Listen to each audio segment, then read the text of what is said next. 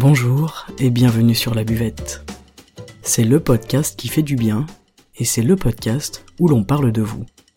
Je m'appelle Margot Bussière, je suis coach de vie humaniste et à travers ce podcast, je vous accompagne vers un mieux-être, un mieux vivre, un épanouissement intérieur ainsi qu'un éveil de votre conscience et pourquoi pas de votre spiritualité.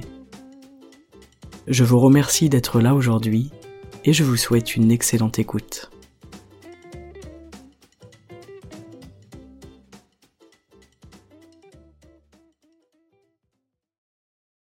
Salut les amis, bienvenue pour un nouvel épisode. Aujourd'hui, on va parler eh bien de notre passé et surtout de notre perception du présent.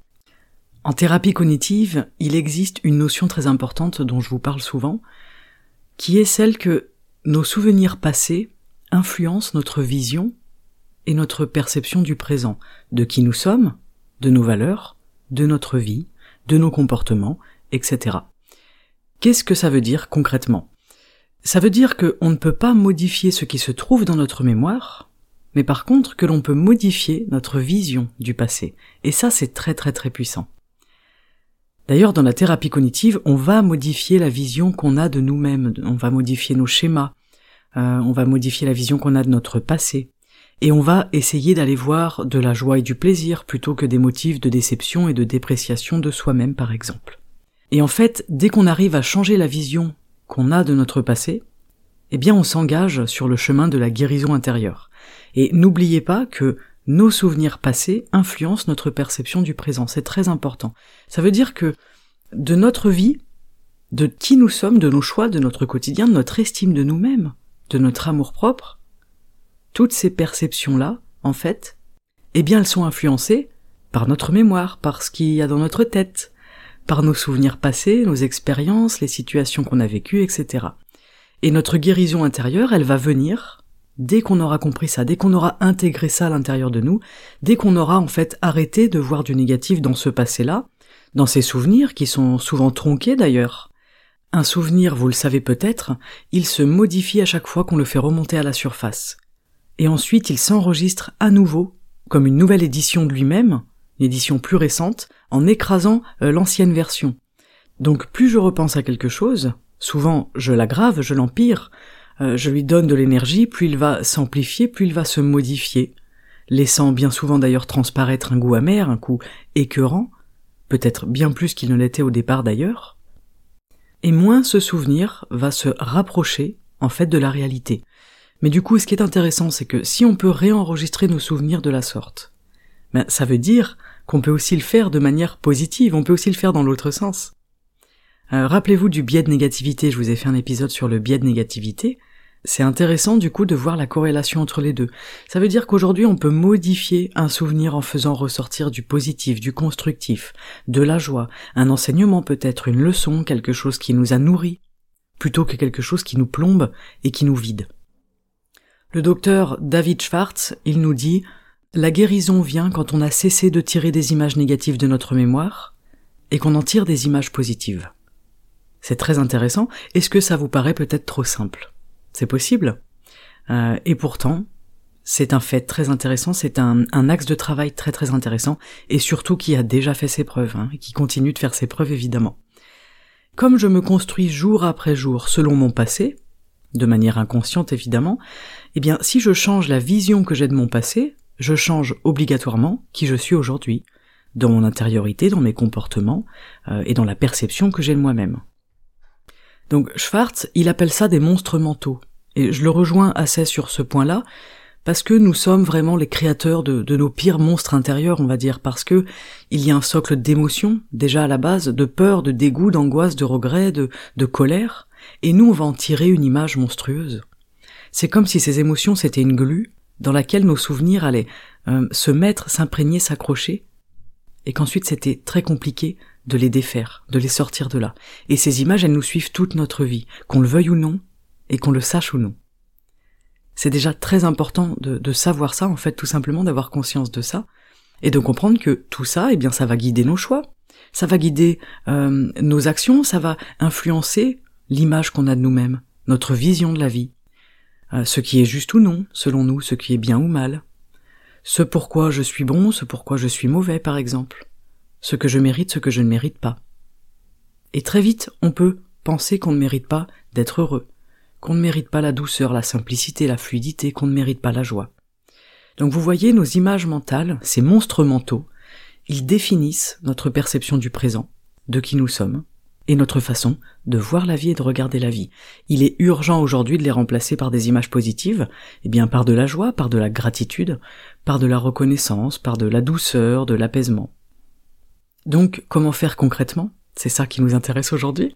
Euh, eh bien, à chaque fois qu'on va se remémorer une situation passée, par exemple, on va s'éduquer en conscience à en voir le positif, à en tirer quelque chose de positif, même si c'est infime. Ok? Il n'y a pas de petits pas, je vous le dis souvent. On s'éduque à changer notre regard. Encore une fois, tout est une question de regard, c'est pareil, c'est quelque chose que je vous répète souvent, mais ça me paraît tellement essentiel. Quel regard est-ce que je pose sur mon passé? Quel regard est-ce que je pose sur les situations que j'ai vécues? Est-ce que j'y vois des monstres à ces endroits-là? Ou est-ce que j'y vois de la lumière, de la joie, du positif, d'une certaine manière? Alors ce qui est génial, vous le savez sans doute déjà, hein, c'est que notre esprit, lui, il veut oublier le négatif.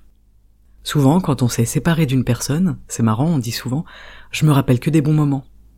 Et oui, et heureusement, le, cerveau est bien fait, et l'esprit, lui, il a envie d'oublier ce qui est source de souffrance. Il est vachement sympa.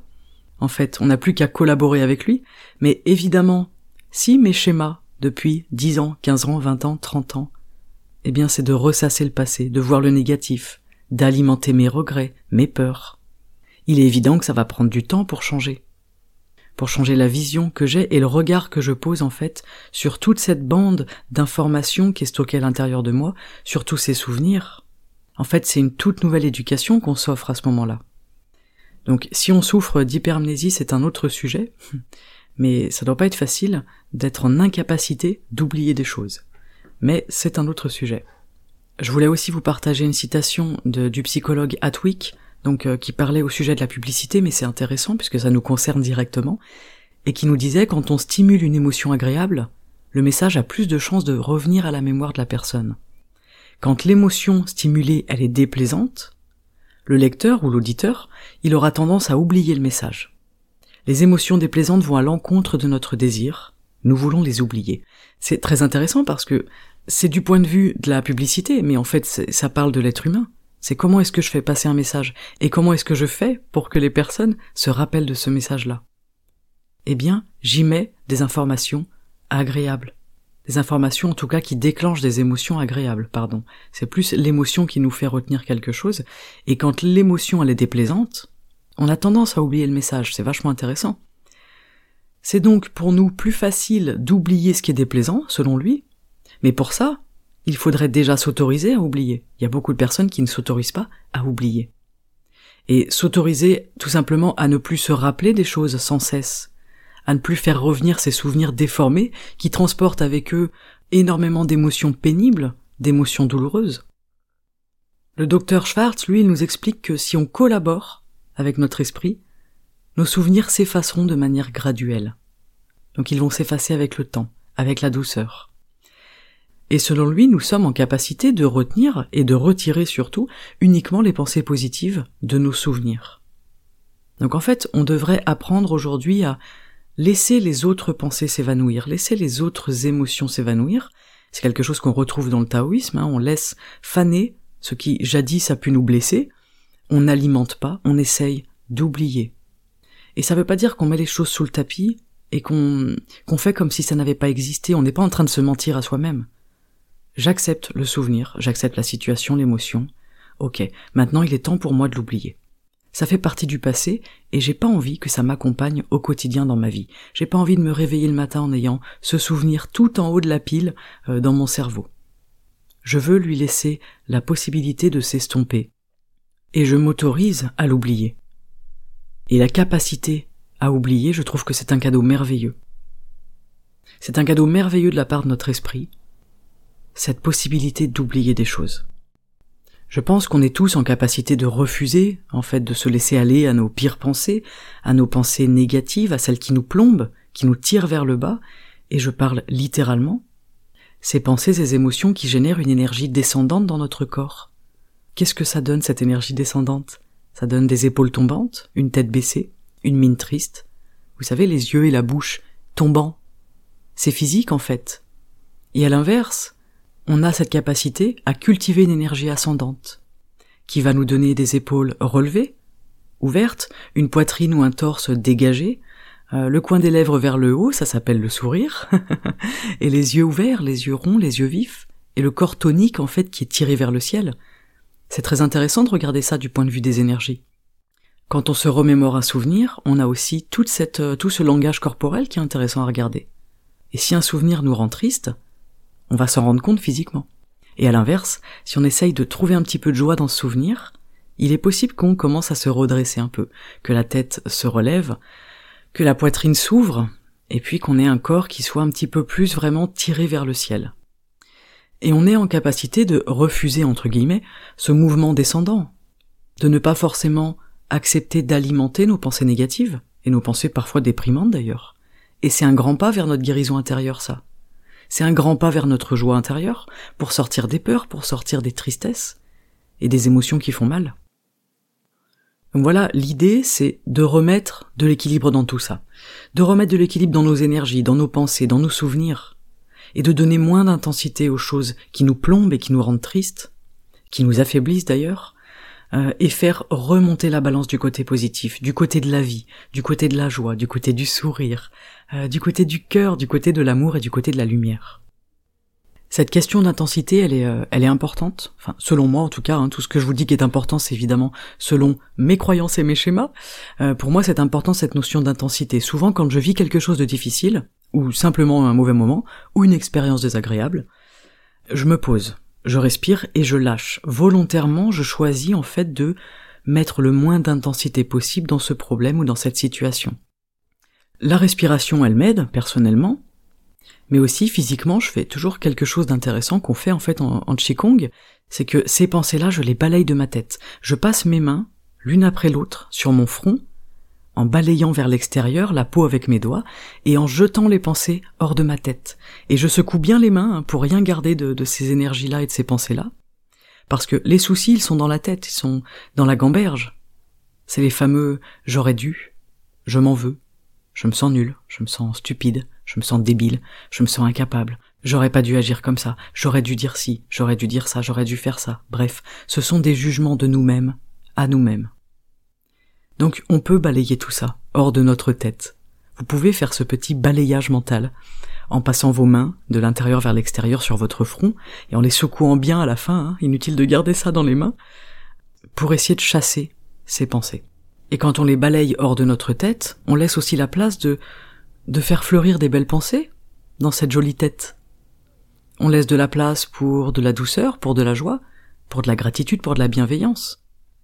C'est un petit peu comme si j'allais remuer le terreau de mes plantes pour apporter un peu de fraîcheur, apporter un peu de renouveau.